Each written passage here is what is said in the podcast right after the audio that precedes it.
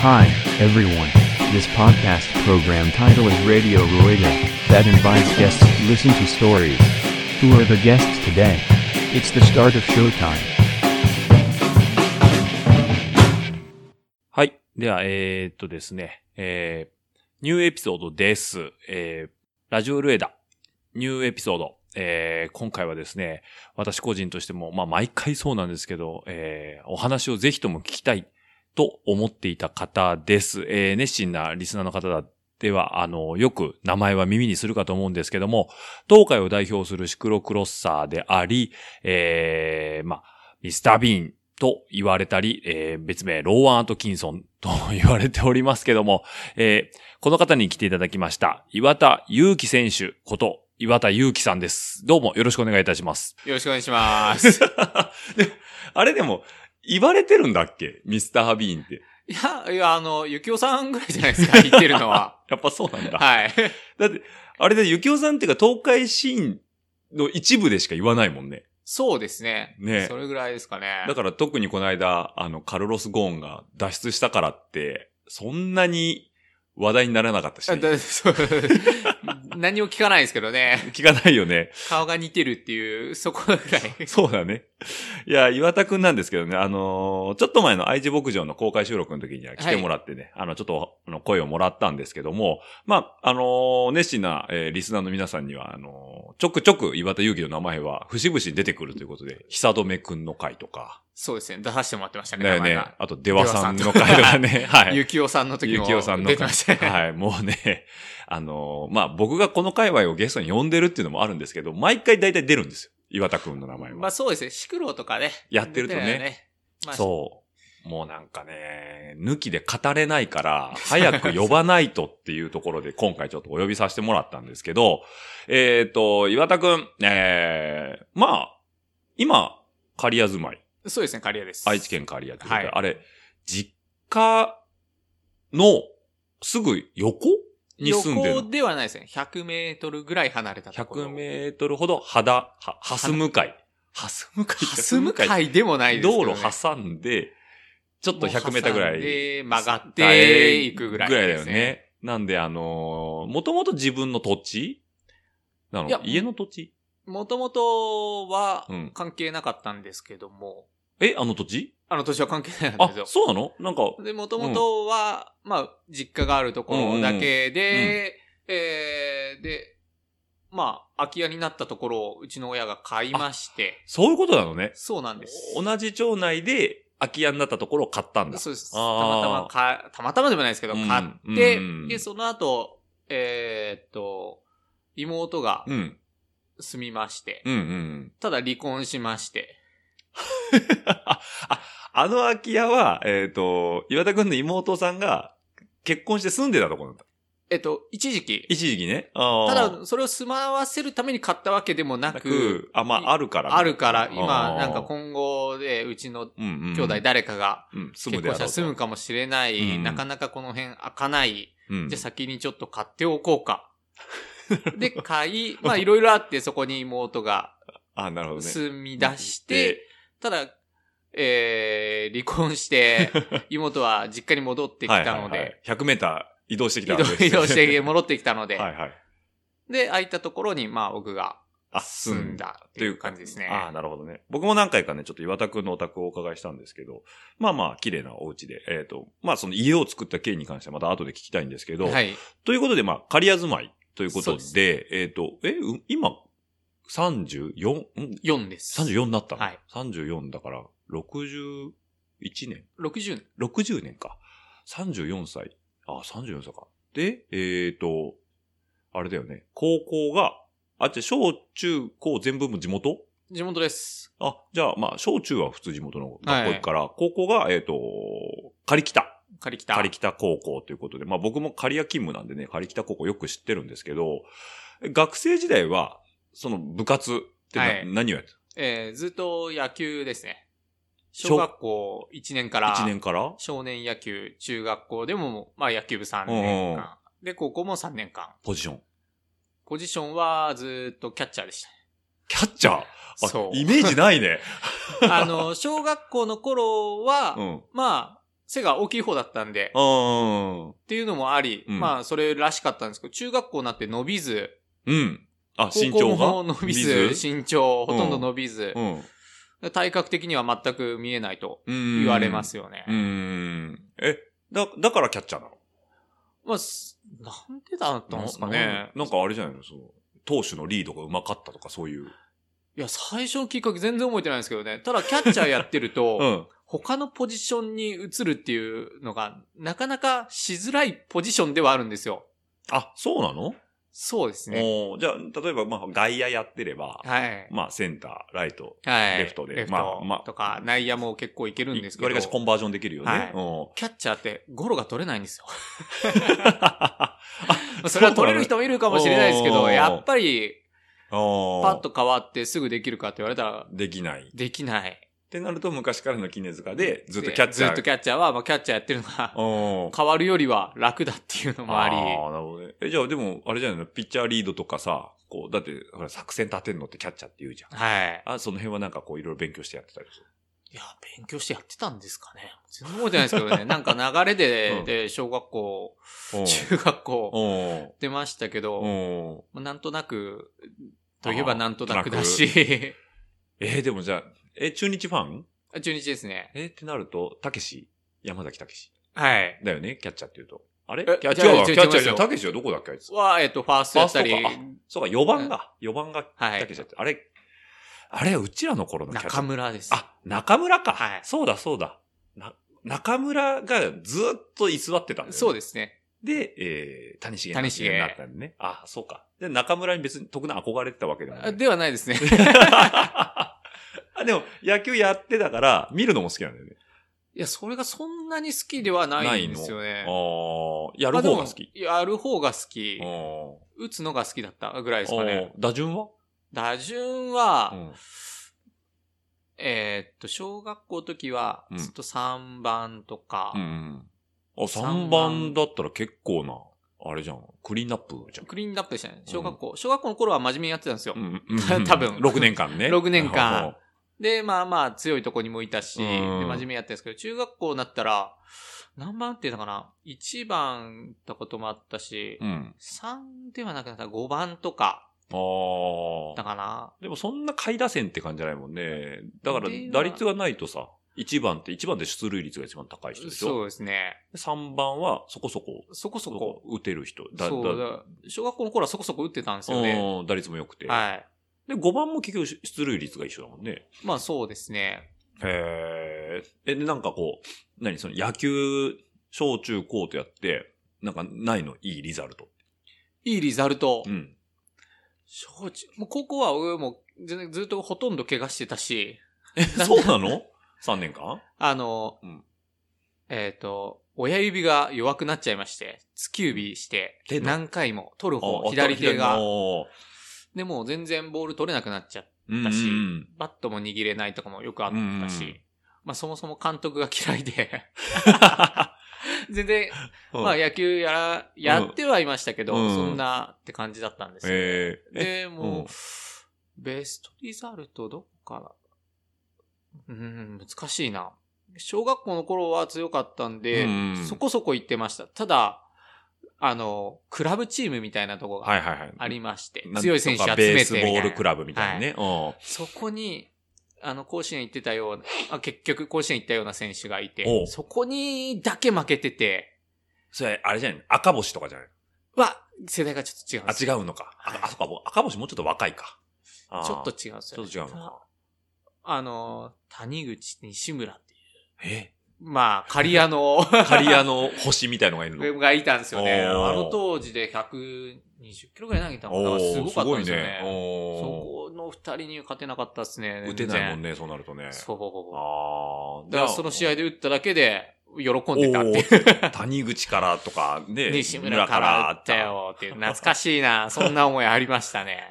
でその時代に同じ場所を生きた人からすると、おおあの二人ね、みたいな。っていう感じですね。あ、なるほどね。赤星は下なんだ、ちょっと。下だったかな？大部だよね、赤星。あ、刈谷だ。刈谷刈谷だよね。南中学校。だよね。はいうんあの川沿いの近くに住んでるっていうね。あ、そうなんですか？そうなんです知らない刈谷ですけど市民。病院のちょっと南側の方にあ、でも、まあ、あの辺ですよね。あの辺だよね南中ですから。ねだから赤星好きには割かしこの辺聖地。あ、そうなんですか？らしいよ。あ、そうなんですか？ほら、刈谷のハイウェイオアシスに赤星。記念館みたいなね。はいはいはいはいうんまあまあ、赤星の話はいいんですよ。あ、じゃあそれで一応岩田くんはその小中高と野球やって、そうですね。まあキャッチャーで。はい。ああ。え、その結局高校もやっぱ小中でやってたから、そのなんか流れというか、流れですね勢いで。ああ。他にやりたいのとかなかったの高校時代。ここは、キャッチャーは、実はやりたくなかった。おう。けど、うん。なんか流れでなってしまった。あ、で。途中で変えようにも、うん。確かグローブとか高かったか高ら。高いよね。やめるにやめらんないそう。水のプロとかでしょ。そうなんですよあ。れ、あれいくらするんだっけ？あれ、4、5万するんですよ。するよね。なんか、ね、高校入って、うん軟式から公式にグローブか変わるんで、うん。最初に、あのーまあ、入学した時うに、ん。内野用を買ってもらったんですよね。一番潰しが効くんで、はいはいはいまあ、どこになるかもわからない。うん入ったら、買ってもらって、それが水のプロですよ。それが多分うん4、5万したと思うんですよ。ん。でも結局、またキャッチャーになっちゃいまして、使えないじゃん。そう、使えないからまたミット変わるじゃないですか。公式用ミットがいるわけだね。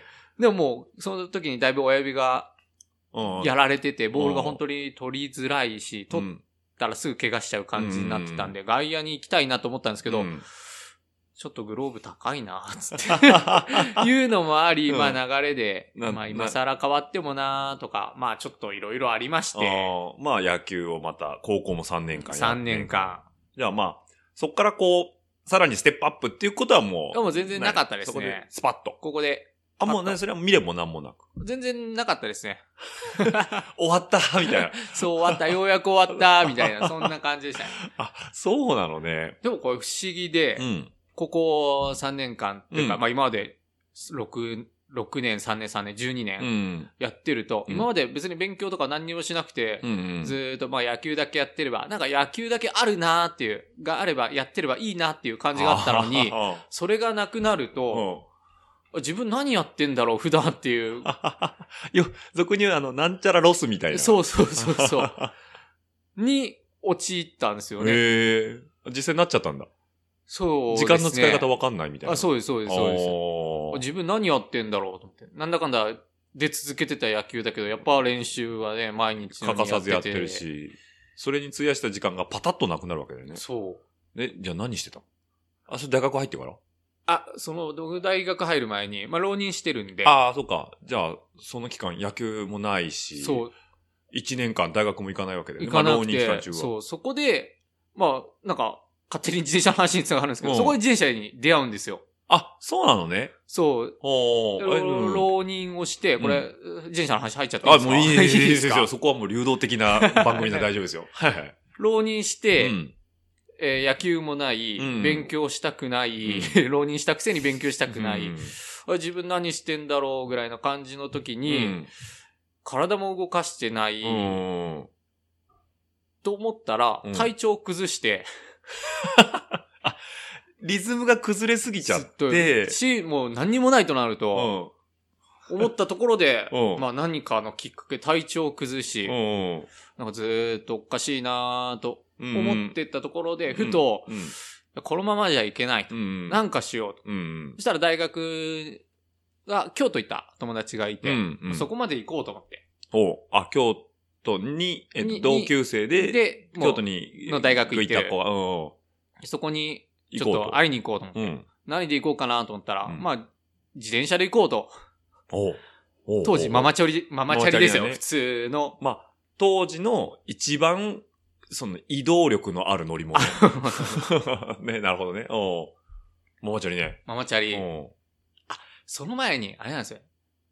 原付の免許だけは取ったんですよね。あ、移動用に取ってたんですよ。卒業してから。うん。で、で、原付乗って、いろいろ出かけてたんですけど、うん。原付って、なんか、うん。あ、スロットをひねればスピード出るじゃないですか。出るよね。うん。なんかそれがつまんなくなってきて。本当に？いや、俺逆にね、バイクの免許た時に、あ自転車散々乗ってからバイク取ったから、あギュッてひねったら、めちゃくちゃ出るじゃん。あ。はい。なんて素敵な乗り物なんだって思ったいや、もんねそう逆だったんですよね。逆なんだよ。ね。散々今までママチャリうんでうん学校通ってて、うんで、いざ原付取ったら、あれこれ簡単にスピード出るし、うん行きたいとこすぐ行けちゃつまんないなみたいになっていったん。うんうんで、その体調を崩した時に、うんちょっと友達のとこ行こうと思った時に、うんあ原付じゃなくて。ちょっとママチャリで行こうと思って、体力余ってるし、ぐらいな感じで。あ、その当時はもうママチャリしか持ってなかった。あ、は、その時はママチャリだけですね。そうなんだだから家に特にマウンテンバイクがあったりとか、クロスバイクがあったりってこともなく。っていうこともなく、マなんだよ。マチャリ。で。なんで、な、なんで自転車、何だったんですか？相当病んでたんじゃないですか？だ体動かすのが好きだったからかな。そう、スポーツはやっぱぱり好きだったのが、一切運動する場所がなくなっ。て、動かしたいなっていうのもあって、ママチャリでうんいざ、150キロぐらい？そうですね、多分それぐぐらい。だよね。うんで、も、時間もわかんないし、道もわかんないしう、ん。だったんですけど、なんとなく、ほうほうほう100均で地図を買ってきて、うん100均で、うんえーパンク修理キットを買ってきて、はいはいはいはいはで、まあ、朝4時ぐらいに。家を出て、うん、まあ、日が昇るか。何月ぐらい？あれ6月だあ、じゃあ、ったと思うんですよまあいい時期っちゃいい時期か。そうなんですよね。だから梅雨、梅雨前だもんね。だし、もう日の出も早いうん、し、うん。日の出とともに、うん、うん。えー出て、うん。で、道も全然わかんないですけど、うん。一番通りやすそうなのを、その100均の地図を見ながら、要は一番大きい道ってことだよね。そうそうそうそう。おーえ、で、当時はどのルートなの？今で言うとほら、えー、なんだ？関ヶ原ルート、はい。石暮ルート、はい。鈴鹿峠ルートってあるよね。で、その時は、えー、だから、前原に抜けたから、関関ヶ原ルート。ルートはいはいはい。大きな道だね。うんへ行ったんですようね。ん。で、まあ、京都っていうか、まあ、京都、実際は、えっ、と、大津か、のとこに住んでたんで、ああ、じゃあちょっと手前。そう、そこで友達と合流して、うんで、今度、電車で京都まで行はいって、はいはいはい。また違う別の友達のとこね、うん。行ったって感じですね。え、自転車どうしたの？そあ自転車はそこ大津に置いてたの？置いといて、ああ、なるほどね。え、じゃあ大津行くまでは、特に何も問題なく、あ、行きは問題なかったですね。その、持て余す体力を解放していったわけ。解放して、おでも、まあ、所詮ママチャリですからね、12時間ぐらいかかったのかな。はいはいはいはいはい。まあ、でも夕方には着いたってことだよね。であそうですね、夕方着いて。おーえ、しんどくなかったの？いや、その時楽しかったんですよね、これがまた。それは何？知らない道は走るとか、その、もう、なんか人力で行ってるからっていう、ハイになる感じ？もう多分そうだったんじゃないですか。へえ。で、京都まで、またそっか、まあ大津から京都まで。大津から、大津で、僕の男の友達に会って、一緒に、今度、えっ、と、京都にいる女友達のとこに行ったんです。で、その、男友達と女友達は同じ高校だけど、うん。顔見知りじゃなかった。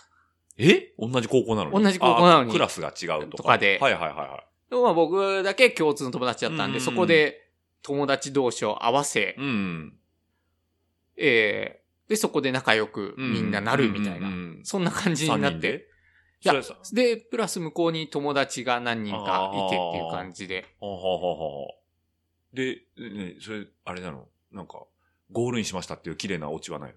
はあるんですよね。一応他の、いや、他、そのゴールインまでいかないですねあ。付き合い出しましたっていうのはあるんですよね、そこで。はいはいはい。あ、じゃあね、ちょっとしたキューピッドを買って出たわけなのね。た、たまたまですけど。おー、あ、そうだ、ゴゴールインはしてない。ゴールインはしてないです。ねしてないけけどど、まあ付き合ったっていうあ、なるほどね。きっかけにはなった。きっかけにはなったわけだ。ああ、ででもまあちゃんと貢献してるわけだね。そうそうそうそう。へえ。あ、じゃあそれで京都で、まあ一泊とか、一泊だよね、もう夕方だもんね。で、着いて、で、うん京都一回行って、戻って、その、友達あ、の、大津に？の方でうん一泊してう、ん。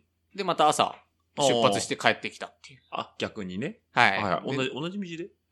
えっと、あの時どうだった？同じ道だったと思いますね。おーで、また100キロちょっと。そうですね。おーで、帰りはうん一回パンクして、うん。真っ暗な中、やったことないパンク修理を、何、何時ぐらいにパンクしたのあれ8時ぐらいに。え、じゃあもう家の近く？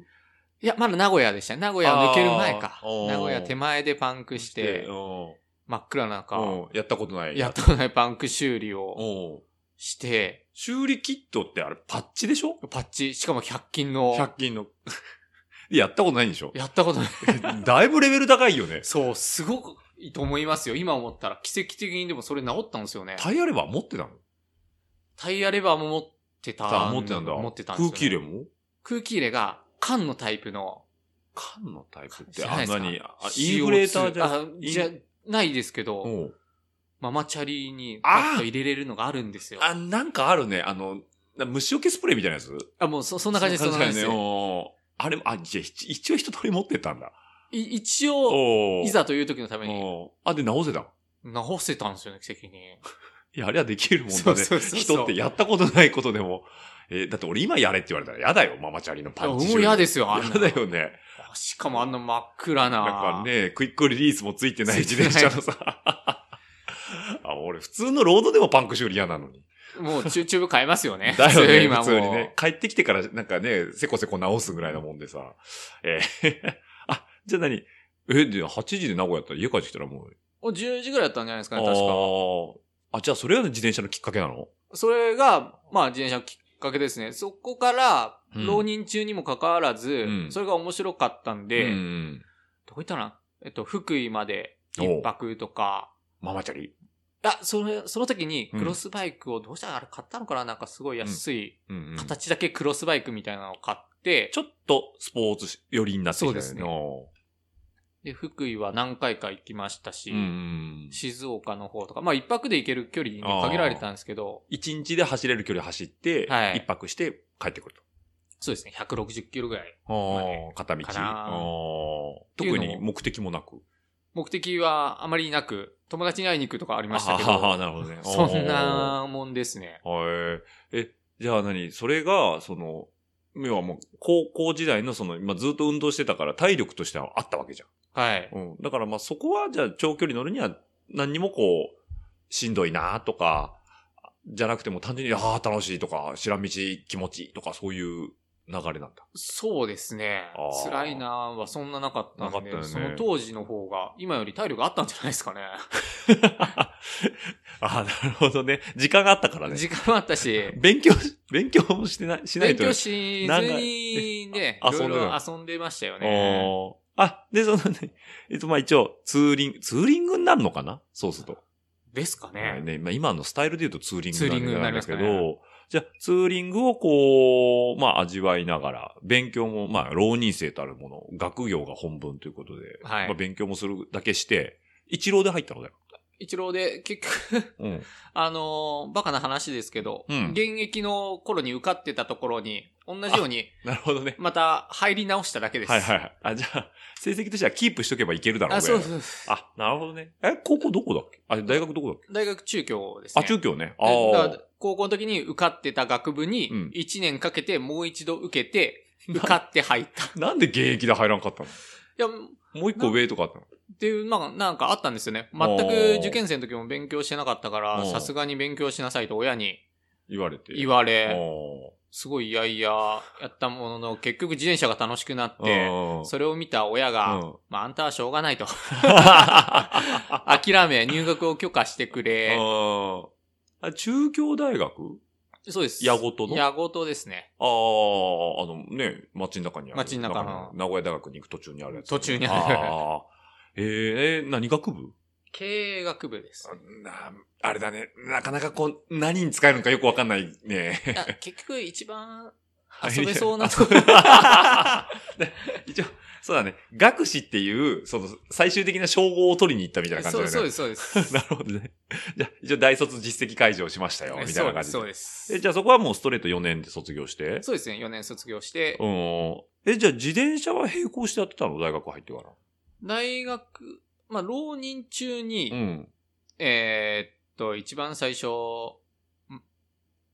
あ、クロスバイクうん、さっきののね。後、うんマウンテンバイクを買いまして、おマウンテンバイクね。はいはいはい。で、それで鈴鹿8体に出たのが、ロードバイクじゃないの？じゃあの頃マウンテンマウンテンバイククラスがあったんですよああ。ったよね。あれ、エリミネーターとかなかった昔？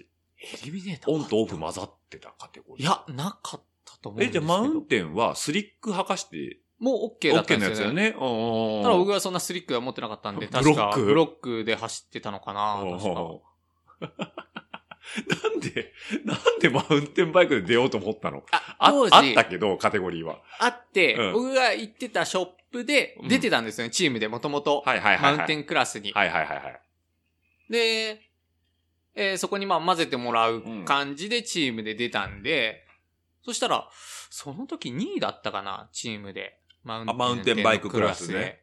あのーまあちょっと出羽さんの時も話に出ましたけど、その、刈谷にある某ショップさん。はい。で、あれマウンテンバイク向けのお店なの割りかしという。わけではないですけど、まあ僕が行った頃はマウンテンよく乗ってる人が多かった。ああ。で、その人の中で、鈴鹿出よっか、みたいな。そうですねあで、あ。誘われて出たのが。が、確か2位か3位かで表彰台だったんですよね。ああ、じゃあメダルもらったんだ。そうなんかいろいろもらって。そした、ら、初めてのレース、お、これ楽しいじゃんってはいはいはなりますよねい。。もうね、さね、野球みたいなね、その、なに、あらす、あら、なんか競技ごとやってて、リザルト出ちゃうとちょっと嬉しくなっちゃうよね。そうなんですよね。うん久々にこういうの楽しいじゃんってな、なっちゃいますよね。なるよねなりましたよね、まあ。あそれマウンテンバイクは本当本格的なマウンテンバイクな？のうん、でもハードテールで普通にまあ山行ける。うん。サルサ？いや、あれじゃないえっと、じゃないですあ。じゃあもスペシャです。あ、スペシャルね。最初はスペシャでしたね。え、ロックホッパーとか。ロックオッパー。ロックホッパー。あ、やっぱ一回みんな通るんだね、ロックホッパーはね。ロックオッパー。大体スペシャルで初めて買いましたハードテールって大体ロックロックホッパー。まあみんな通るね、あそこはね。まあ、お手頃なね、だしね感じでね。まあ名車だと僕は思いますけどね。僕も全然それで。アルミだもんね、あれね。。そうんだから、世代で分かれるのよ。岩田くんは僕って、まあ三、三つぐらいしか年齢変わんないんだけど、大体ロックホッパーなんですよ。で、うちらよりもうちょっと上の世代、今40代の人だと、はい。マウンテンキャットかマディフォックスな僕それわからないですもん。あ、わかんないな。あはいら、あらやかパナソニックか。あそうだから、うちら世代はロックホッパー。割かしあの、スペシャとかが買いやすくなった時代だったよね。入ってきやすくなっあ。あ、てて。そうなんですか。で僕確かそれを10万ぐらいやったと思うんですよね。うんだから手の届く一番高いぐらいを買ったつもりなんですよね。あーだって俺も初めて買ったのはアルミのトレックの4900とかだよね。はい。うん。なんで、あれはディスクだったけど、やっぱなんか当時その価格帯10万から15万ぐらいが、なんか、ギリギリ買えるよね、学生でね。そうそうなんですあよ。ー特にバイトもしてなかったんで、まあいろいろ貯めたお金うで、ん。で大学生時代に、あ、浪人時代浪人時代に買ったんですよ、それを。を。え、あのさ、その、あ、その頃に鈴鹿出てたのは、で、出羽さんとかと一緒なの？あと、チームは違いましたけど、まあ、出羽さんもいたし、いたし、松井さんもいたし、G 司令とかねそうですね。ああ、じゃあもう今の、そのサブロック隊の元、元がそこにあ、そうですね。元が、はい。いたんだね。はい。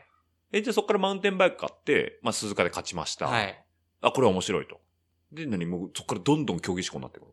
そこからう、ん。いやでも、最初は確かマウンテンで山行くのが楽しくうて、ん。まあ、それこそ今言ったようなメンバーと、しょっちゅううん。あ、まあまあ、あの、いろんなナチュラルトレイル。トレイルへ連れてってもらって。まあまあ、なかなかね、こういう、あの、オープンソースなんで、どこそこの山とかは言いにくいんだけど、まあ、いっぱいあるもんね、この辺ね。そうですね。うん。まあでも、まあ、行ってたのは多分2箇所、3箇所ぐらいですかね。うんあ、じゃあそこにこう、足げく通って。そうですね、連れてってもらったり。おあ、で、レ、レースは出なかっその頃はまだ、レースはた。う、ん。浪人中は出てなかったかな。大学入ってからレレースですかね。ね。うん。パナカップとか。パナカップあったね。あれ楽しかったんですけどね一回出たけど、全然覚えてないな。あの、リフトで、リフトうで、ん。えっ、と、伊吹山か、伊吹山のうん上の方へ行っでてのレースっていそうだよねはい。パナカップもあったし、あの頃、い松田カップってあった。あ、僕わかんないですね。岩春の岩竹とか。あ、そこまで遠くには行っ行ってないんだ。ないですね、僕はあー。そうかそうバイカーズは？バイカーズはまだ出てないのかなまだみんなそんな、なんですか、レースに行くっていうあ頭はなかったたじゃあ頃ですね。山遊び。山遊び。延長で、なんかちょっとパナカップとかあるよぐらいな。そうですね。ああ。じゃあ、え、もう大学4年生、4年間とかはほとんどそういう山遊び？山プラス、ん大学1年の時かなに、うん。シクロクロス。え、もうそんな頃からやってたの？そうですよ。僕一番最初は多分、うん。その時だから、もう今15年ぐらいやってると思います。クロス歴15年。15年、歴だけで言えば。とね、あれ、ちなみにアジョックコードはどこで取ったは関西です。あ関西かその15年前に。日吉へ連れてってもらって、おこれあのーブルベやってる方なら知ってると思うんですが、うんうん金井さんっていう、ーですね。はいはいはい。えー、まあ当時、カテワン走ってたうん。うん。方にうん。連れてってもらって日吉へ行きまして、うん。で、シクロ出たのが、まあ借り物自転車で出たのがきっかけですね。あ、じゃあね、マウンテンバイクじゃないんだ。一応シクロクロスで出たんですよ。あそそれも最初借りたシクロへ出て、はいはいはいはい。で、まあ最初、えーっと、30分じゃないですか。うん。家庭さん、あの頃は3からだったもんね。関西だけ4があったんですよね、あも、4があったんだ。はいあ、じゃあ人、え多多かったのかな？まあまあまあ、細分化されてたんだ多かったんで。で、家庭4に確か出て、30分のレースのうち、15分ぐらいは気持ちよく走ったのに、残り15分がうん腰が痛くて走れなくなって、うん。なんだこれはと。体力余ってるのに、うん進めない。進まないし、うん焦げないし、なんだこれはと思ったのがきっかけで、シクロに悔しくて。悔しくて、おうそれはもうク、クロスデビュー。クロスデビューですね。ああ、すごいね。15年 ?2005 年？多分そそれぐらいですね。本当多分19の時、だよ15年ですね。それぐらいだよね。はい。ああ、なるほどね。えー、じゃあ歴やっぱ長いね、そうするとね。歴だけは長いですね。いやいやいや、まあ。え、じゃあ、家庭さんが、そっからもう何？じゃあずっと毎年やってたの？シクロクロスは。そうですね。その後にシクロクロス車最初買って、うん。まあ、ほ、ほぼ毎年出てます。ああ、そうなんだ。え、じゃあなんか間空いてた時期が。えっと、就職で東京行った期間だけが出てないので、そこで出てくんのね、東京の話がね。そうですね。大学だから3、4年間は、まあ、クロスクロスでやっ出てて、じゃあ、実際就職ですってなった時に、まあ、仕事優先になるもんね、それはね。あで、東京に行ったんだ。東京行きましたね。え、何年間いたの？でも行ったのは1年半。はいはいはいはい。で何？うん。あのーこの仕事をやってたら、うん。将来ダメになると思って、え、何の仕事してたの？まあ IT 系ですね。IT 系の営業やってたんですけど、今の岩田くんから IT 系ですねって言葉が出てくるとはなかな か思わないけどね。そうですよね。え、その何？中京大学経済学部を卒業して、はい。えー、そのまま就職浪人せずに、ポンと入った会社が東京の IT 系の会社。IT 系の会社、で、営業してた。営業、え、何？ウェブサイトの営業とかなんかだじゃないですね。IT のソフトのうんうん。営業。ああ、ソフトね。へえ。で、何？一年間こう、外回り営業バーってやってるんですまあそうですね。よ。そんな感じでやってたんですけおど、うすごい忙しかったんですよね。ほうほうほまあ、IT 系結構多いと思うんですけう。ど、うん。まあ、えーうんそうですね。定時から仕事が始まるみたいな。日中は外に出てるから、自分の仕事はできないんだよね。できないですねいや、まあ仕事取りに行ってるというか。いや、またちょっと違うんですよ。メーカー営業だったんで、ちょっと違うんですけど、うん普通の営業っていうのと。ただ、帰まあ、できてから自分のそのの溜まった作業をこなす。っていう感じですね。えーじゃあ何時に帰ってくるの？だから9時が当たり前で、遅いとまあ終電っていうこともありましたし、東京っぽいね。そうなんですよ。東京の終電は名古屋の終電と違うもんね。そうなんですよね。終電帰ったことありましたし、まあ、まあ同期だかだともう泊まって、その辺で泊まって、次行きましたとか、なるほどね。うん。またそういう。えぐい話だな。っていう。あって、ええこれは、このままやってたら、ダメになる。ダメになると。おうお金よかったいや、すあ、同期の中では、あ、まあ。実はいいとこにいたんで、ああ、そうなんだね。え、じゃあ大手なの？そこの会社は。あ、大手であ、す。そうなんだ。へえ。かな。り、まうんあ、。大きいと言えば大きいのかな。でもちょっと聞いた話で、岩田くんとまあ遠征してる時になんか車の車中で聞いた話なんだけど、その、1年間だよね、行ってたの。一年半。1年半だっはいけ。何箇所か転々としたよね。え、何箇あれ？家、家、ひあれ？あ一箇所やった？最初、高田の馬場うんから引っ越して練馬でしたね。練馬ね。うん。1年半で、その引っ越さないといけないようなことなんの？あ、最初はう、ん。う名古屋で就職するつもりだったんですよ。で、最初2ヶ月だったか3ヶ月かは東京で研修みたいな感じでうんうんうんうん住まわされたんですよね。あ、それが高田の馬場。そうなんですああ。であ、うん。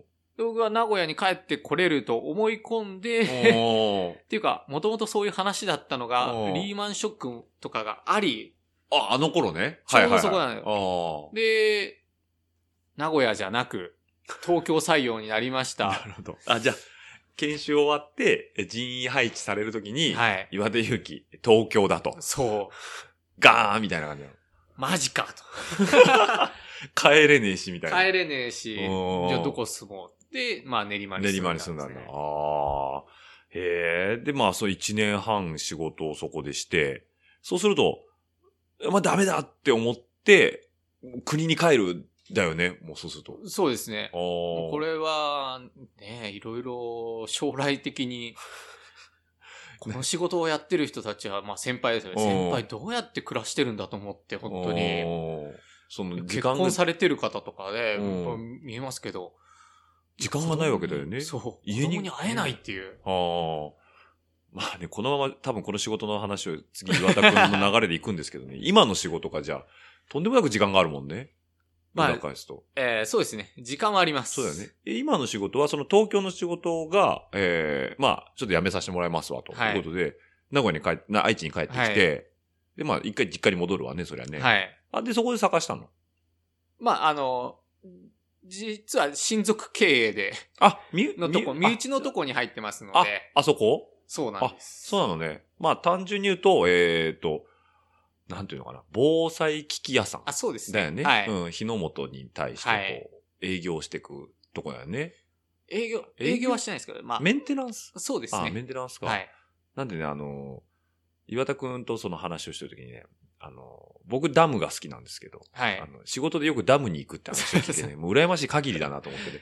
まあええでも職場がね、い職場っていうかこう、営業先、営業先っていうか、なんだ、その、回る先が僻地なんだよね。そうですね。トヨタの山の中とかで ダム、ダムいっぱいありますけど、はいはい多分、でも皆さんの思われてるようなダムは少ないです。あ、そうなの？ダムってうん。結構まあ種類あるよね。種類があるし、大きさもいろいろあるんで。まちまちだよね。はい。うん。ダムと言ってうも、ん、あ、これもダムなんだっていうようなあのもあります。あるだろうね。はい。で、ダムのその消火防災設備はい。とか、あと何があったっけ？あと、な、えっ、と、瀬戸。瀬戸には行かない。あれ？なんかこれ焼き物の、なんかああ、火を瓦屋さん。あ、瓦屋さんだ。瓦屋。おいや、瓦焼くのに火使うから、からそれの関係の、まあ、どこでもありますよね。おー、あ防防災防災になるんで。。あーじゃあそこも行きますし。じゃあもう、そういう火を使うような場所とか、まあ、法令上で用意しないといけないようなところを回ってるってこと、仕事で。そうですね。まあ、どこの事務所でも本来はあるものなので、まあ、まあどこでも行きますね。そうだよね。はい。だからどこでも行くし、いつでも仕事してるから、あの、思想しずに決勝を走るシクロクロッサーっていうね。あの、土曜、日曜日のね、午前中に仕事入れちゃうもんね。日曜日に指定されるんですよね。工場が動いてない時に来てくれといそうだよね。月、月堂ぐらいは、工場動いてるもんね。そうなんですよ。二直でやってるとこだと土曜日の朝終わるもんね。そうなんですよね。だから休みの日に来てくれって言われるからって、いうこともあり、シクロクロスに影響が及ぶと。そうなんです。全くもって、嬉しくない。そういうことね。はい。で、えっ、と、その、まあ、その今の会社に勤めて、えっ、と、もう十何年だだから帰ってきてからだよね。だから、え？一年半だから、二十三8年か、ぐらいか。ぐらいですかね。だよねはい。で、まあ、で戻ってきてすぐシクロクロスは再開したの？あ、そうですね。はい。ああ、じゃあもうこっち帰ってきて、また関西にこう、通、足げく通って。そうです。関西。え、家庭さんでずっと走ってたじゃん。はい。最初。はい。で、えー何？大学時代に家庭に、家庭1あとか。最初は家庭2に上がってましたね。大学の時に家。庭2まではポンと。はい家庭2まで上がっ4から3に。で、えっと、ずっと家庭2の上位を走ってました。これがね、長いのその、な、期間が。期間長いですよ。ずっと上がれなかったというか、多分、うん。あれもう、野球で培った体力のみで走ってたんですよ。で、自転車の練習っていうのをしたことなかったんですよ。ほとんど。練習はしてたけど、自転車の練習じゃないの？あ練習うん、自転車に乗る、普段乗るってことはなかったんで、んレースだけ出て、うん。でもレース出ればカテニの上位にはいたんですよね。今から考えたらふざけるなっていうような話なんですけど、なんなんでそのフィジカルで押し切ってたってこと？もう本当そうですよね。ああ。え、じゃあね、スキル練とかは特にそういうのにも。はなく、スキルはもうだからマウンテンのトレイルだけですよね。あまあまあ、でもそれは大きいけどね。あ、でもシクロクロスにアジャストしてるかって言ったらまたちょっと違うか。そうではないですけど。じゃあ何？今で言う、プロの仮鉄。あ、もうその感じでした。え、何？その、届きそうで届かないとかそういう状況？あ、そうです、そうです。絶えず一桁とかで。絶えず一桁おでいるにもかかわらず、うん前、マイレース一人二人抜けていくにもかかわらず、うん自分の番が来ない。来ない。安定して一桁。ああ。で、何？そのさなか、俺と会ったの？そうあ、それはでも、その後ですよね。就職しで、た、後だよ。後に、戻ってきて、でまた同じことをやってたんですよね。そうかそうかだから、東京終わって、今のその防火器の仕事ついて、はいまあ一回、生活は落ち着くじゃんね。はいで、。シクロクロス再開しました。はいで、また仮鉄。家庭さんから始まって、で、また、まあ、それすぐ昇格に確かはなって。して、家庭2になって、で、家庭2の上位でワイワイ遊んでる頃にうん。うん。出会った。あじゃあ、カテニのプロの最中だったのね。そうですね、確か。で、ちょうどね、これ僕と岩田くんの出会いなんですけど、あれね、いつのシーズンだっけ ?2009、10シーズンかな？もっと前かなあれもう覚えてない覚えてないな 場所覚えてんのよ。あのね、南山城。そうです。ダムの。それこそダムそうダダムのところだよね。のスタートですよね。そう、だってね、スタートラインで、あれ、だから僕がシクロコロス始めて、何年目だ ?3 年、2年目か。はい。えー、だから、1年目でカテ3買って、2年目のカテ2の時だったんだけど、パッとね、スタートライン、あれね、早いもん順だったんだっけ、プロローグだから、あの時。そうなんですよ。ねいやプロローグだから関係なく、ただ結構毎回場所取りがあの頃は第一レースだったじゃないですか。そうそうそうそう。あの頃は本当早いもん順だったよね。そうです。で、プロローグの南山城で、確かにあの時に日吉までに昇格すればその年の全日本出れるはいってい、はいうなんか一個ラインがあって、はい。で、出たくても、とりあえず前へ前へと思って、はい。僕も岩田くんも一列目だったのね。そうですね。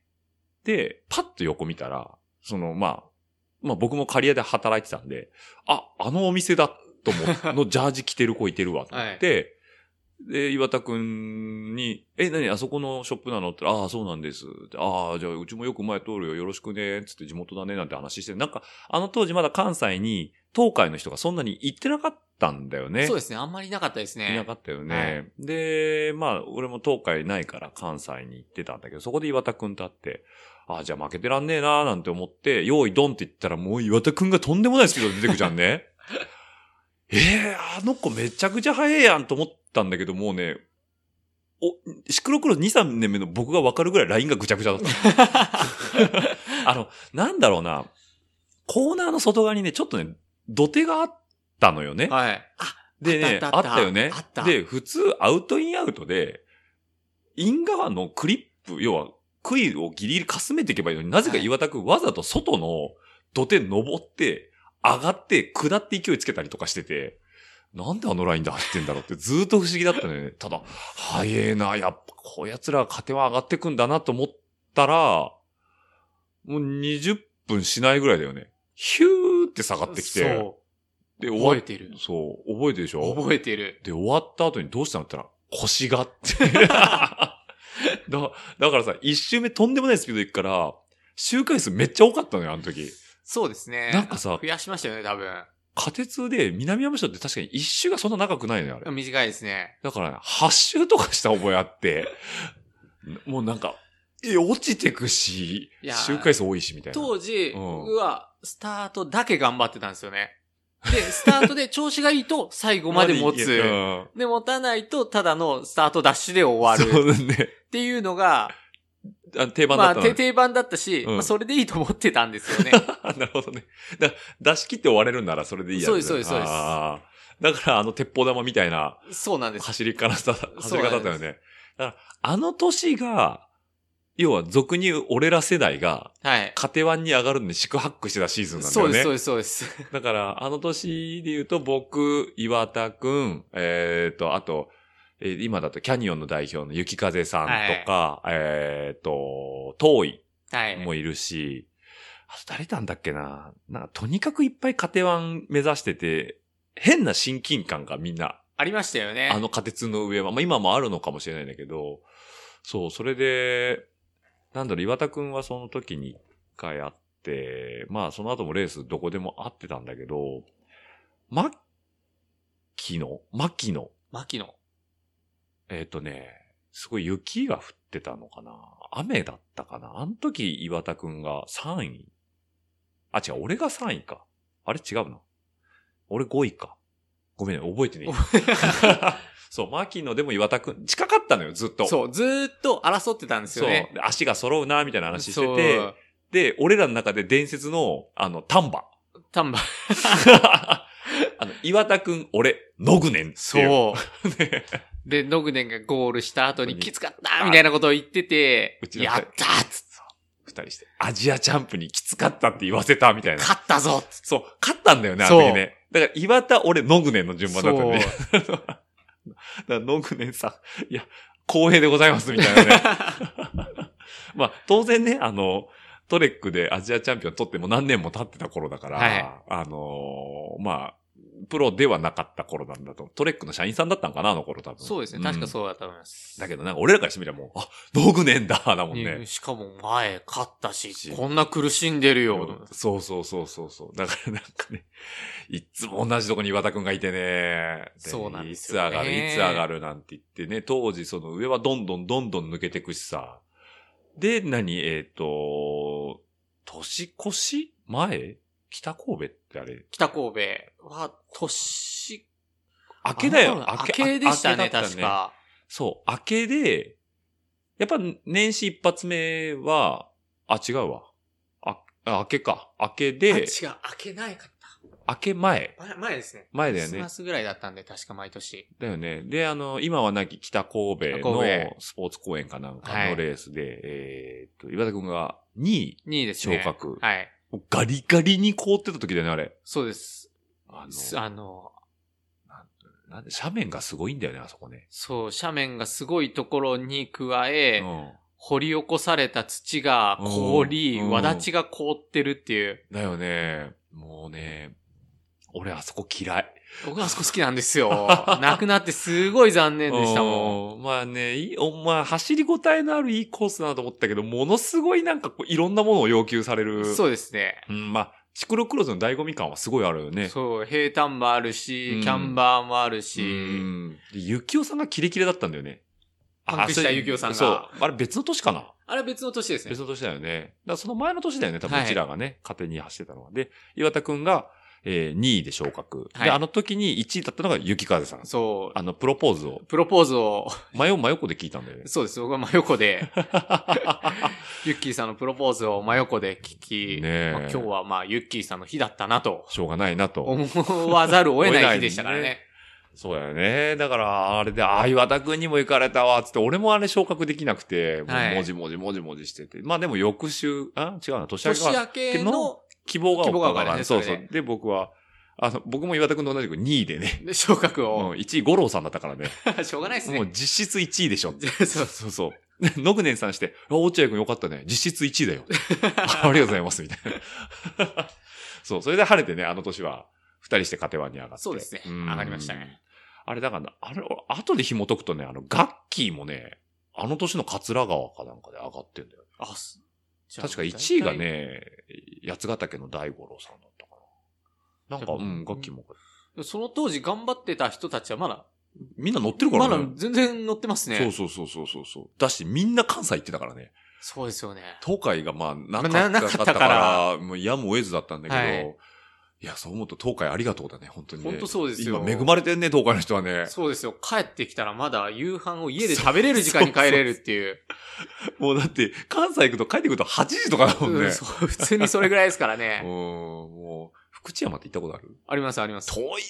遠いですもよ。う京都帰ってきただけで帰ってきたと思っちゃったもんね。でも、今はもうあれですよね、高速繋がったから行きやすくなったじゃないですか。昔丹波で終わってたもんね。そうそう、由良川の河川敷ね。そう。あーあれも俺、俺苦い思い出しかないから、そこは。いや僕、あの、落合さんの素敵な映像がまだ目に浮かびますけどね。あ、あの時って走ってたんだ走ってて、うん僕は腰痛めたかなんかで落ちてったんですよね。そうだ序盤で、バーって行行っ、ってで、えっ、と、あと、だから、八ヶ岳のヒロさんも一緒のパックで、はいあ。となんかものすごい速い人一人いなかったっけ？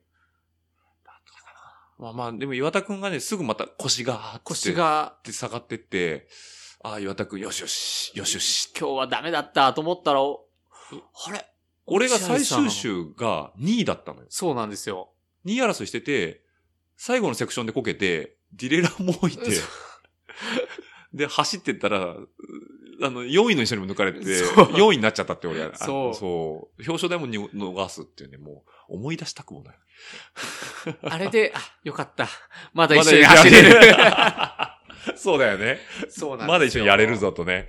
そう。だから、なんかね、あのーいや、いい、いいシーズンだったね。楽しかったですよ。ね。だから、やっぱ、勝てつないでバリバリやれるのって楽しかったね。楽しかったですね。ねとだから結局、カテワンに上がった直後は、うんトップ争いとかそんなとこには入れなかったんで、うんカテ2のトップ争いが楽しくてしょうがなかったですね。なかったね。しかも上があるから、まだ。そうなんですよ。ね。うん、カテ版ってまあ上が、まあ、中はないけど、うん、全日本とかね。はい。だけど、まあ言ってみれば一個のてっぺんになっちゃうから。そうなんですよ。うん、すん、まあ、今がないわけじゃないけど、あの当時多分、今でも信じられないぐらいのモチベーションだったと思う。お互いね。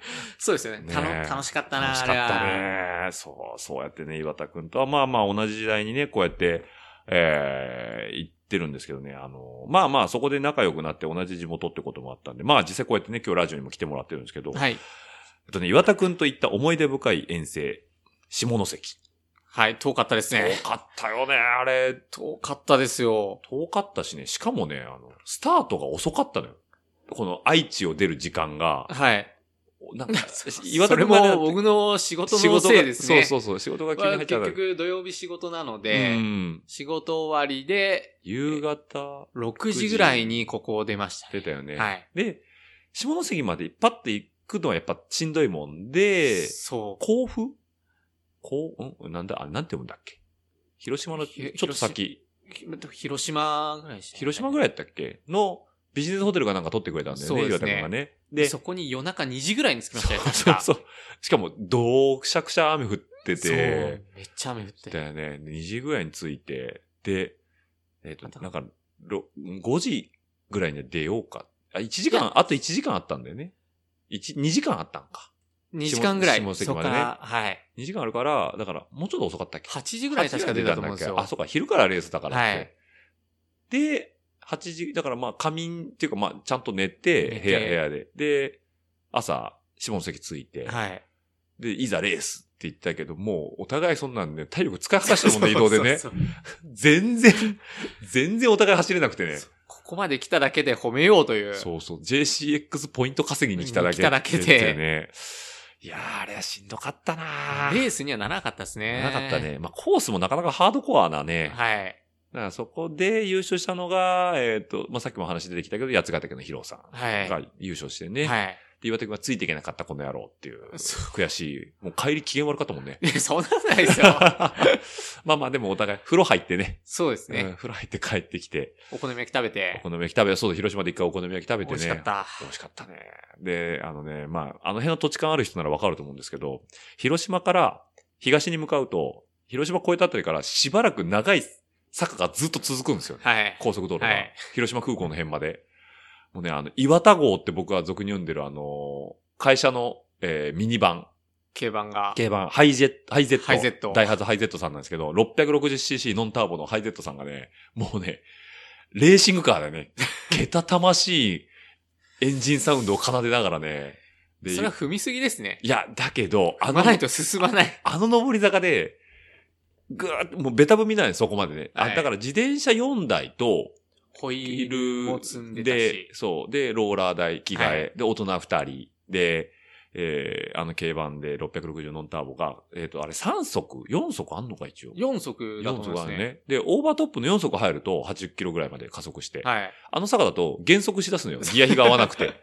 で、おーんっていうもんで、でもこう、踏んでるとうーって下がるから、で、トルコンが働いて、酸素に酸素ゴにーンと落ちるじゃん。そうすると、うわーってこう、うわーってなって、また、4足バンって入ると、うーんっていうのを繰り返してたんだよね。で、岩田くんが、まあ、帰り、ちょっと、ずっと運転はしてくれてたんだけど、はいまあちょっと寝かしてくれっていうもんで、はいあ、どうぞって横寝かしてて、その、岩田くんやっぱ疲れてるもんで、熟睡までいかないけど、しっかり寝てた時に、はい。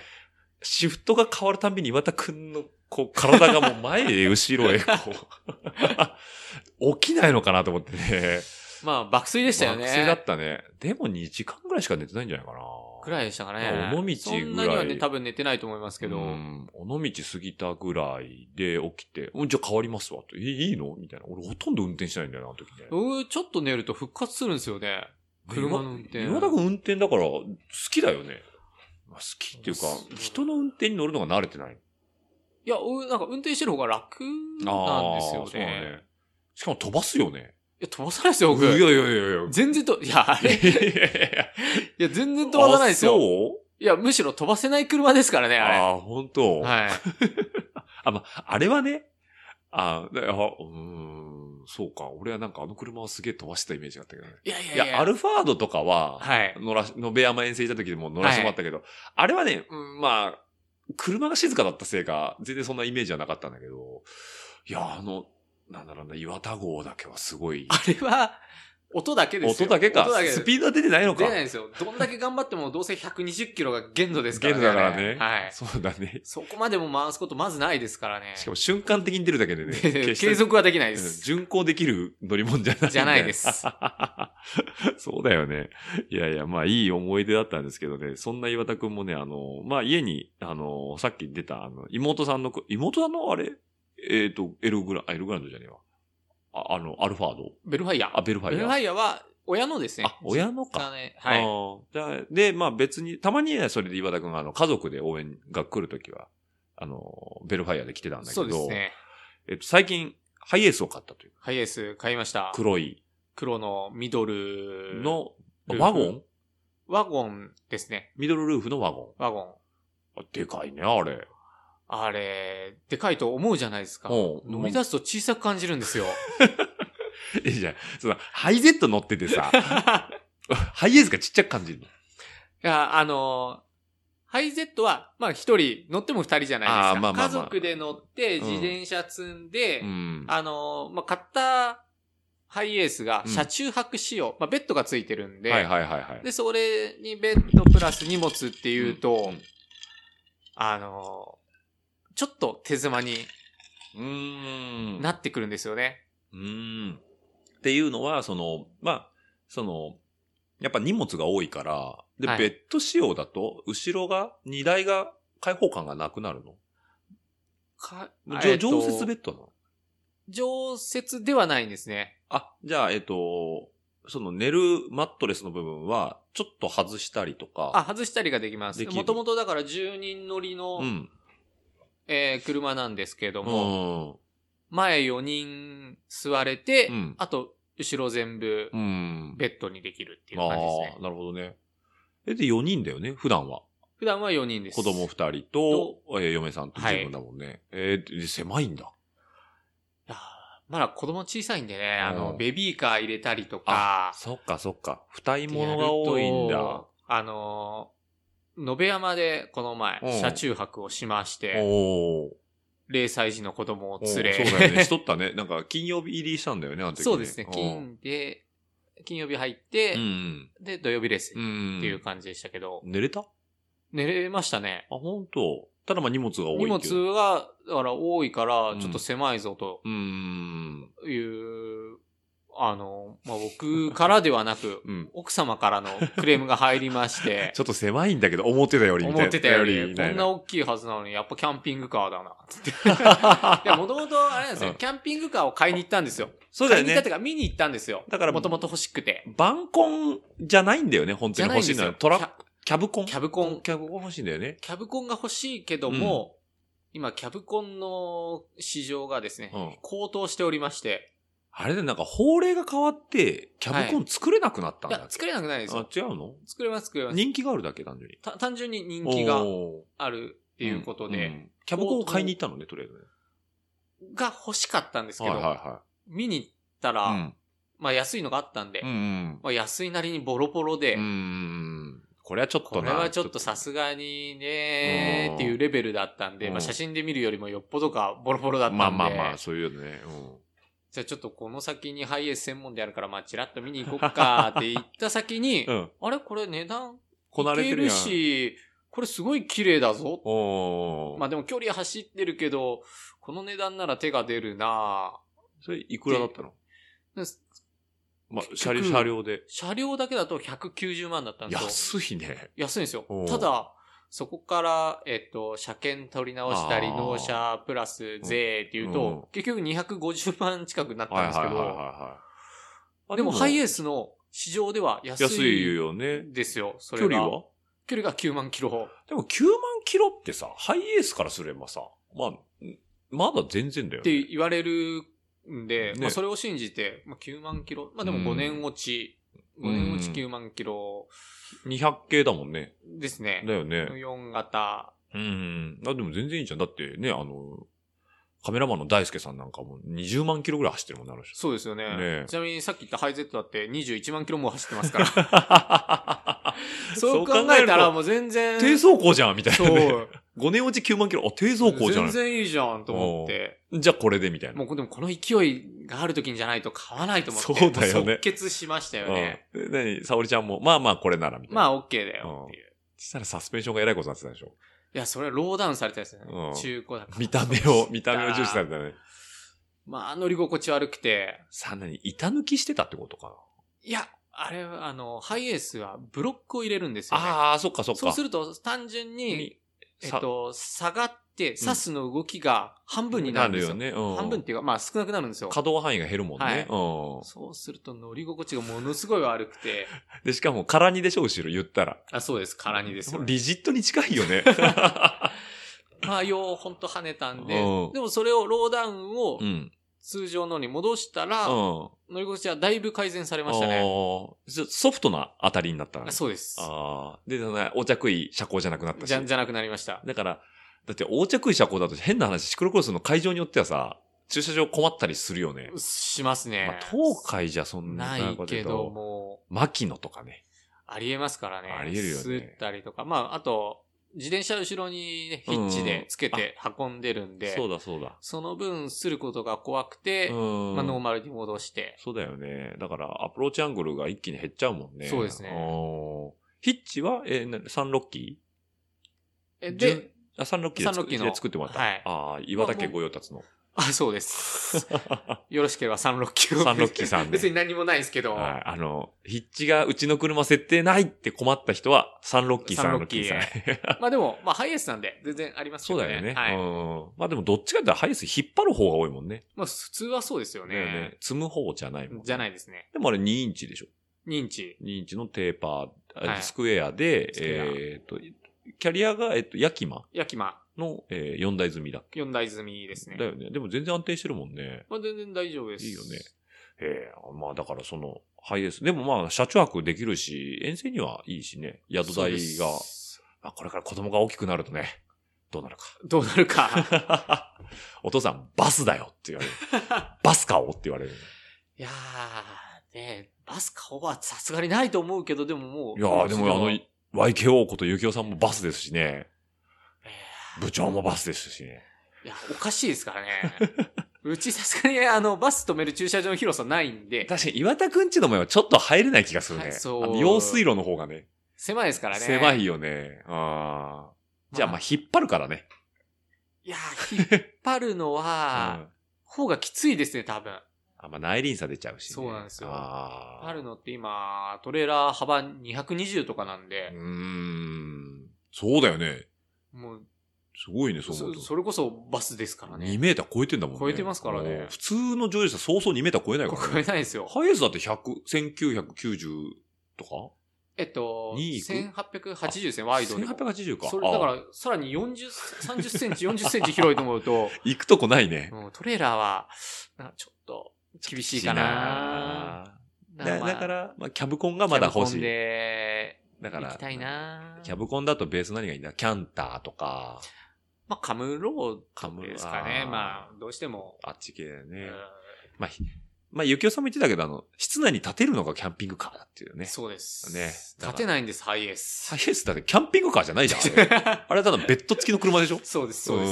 んまあ。だから、次は、もしかしたらハイエースのうんハイルーフだったらいいのかなああ、っていう。そうだね。プラス、あと、28センチ高さがあるんで、だいぶ違うね。そうしま、そうですよ。そうすると立てそうな気が。そうだね。あの、大輔さんもあの、なんだっけ？とんがり帽子かぶって写真撮れるぐらいだから、ね。あ、でも大輔さんミドルルーフか。ミミドルですね、確かで。もハイルーフにすると今度くぐれないトンネル出てくるよ。そうなんですよ。うちランクルですらいけないリッチいっぱいあるもんね。そうなんですよ。あれ2.1はもうダメだから。あの、あれです。イケアに入れなくなるんですよ。そうそうそうそう。ただ、イケアはうん別の駐車場外にあるんうでん、並ばずに行けるっていう利点もあるんです。なるほどねいや、だけどそれこそバスだって。でバ そう駐車場並ばなくてよくなる。バス乗っちゃうと、あれですよ、駐車場代が高くなるんですよ。ねどこ行っても5000円特別料金ですよ、あれ。そうだよね。そんだけの、そんだけのコストかけるかどうかって話だよね。ただ夢はあるよね。まあ、いいですよいいね。ね 本当にね。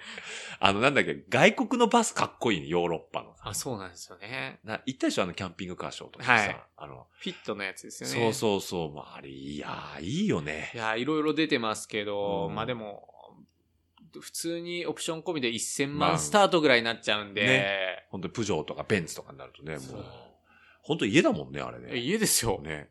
いやー止まってる時に開いて広くなるとか。そうだよね。たださ、あの、東海クロスにさ、あの、いつもさ、あの、ディフェンダーかなんかでキャンピングカー引っ張ってきてくる人。